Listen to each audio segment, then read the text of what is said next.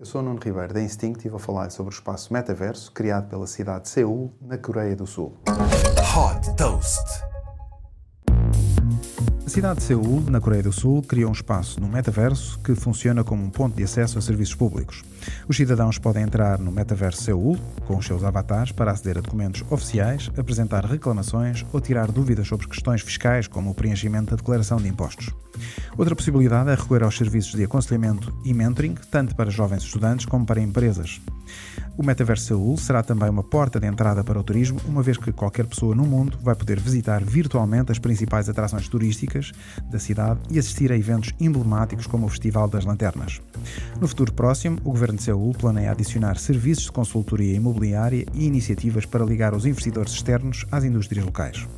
Um dos objetivos também é tornar este espaço virtual acessível a idosos que possam ter mais dificuldades em deslocar-se pessoalmente aos serviços da cidade. Super Toast by Instinct.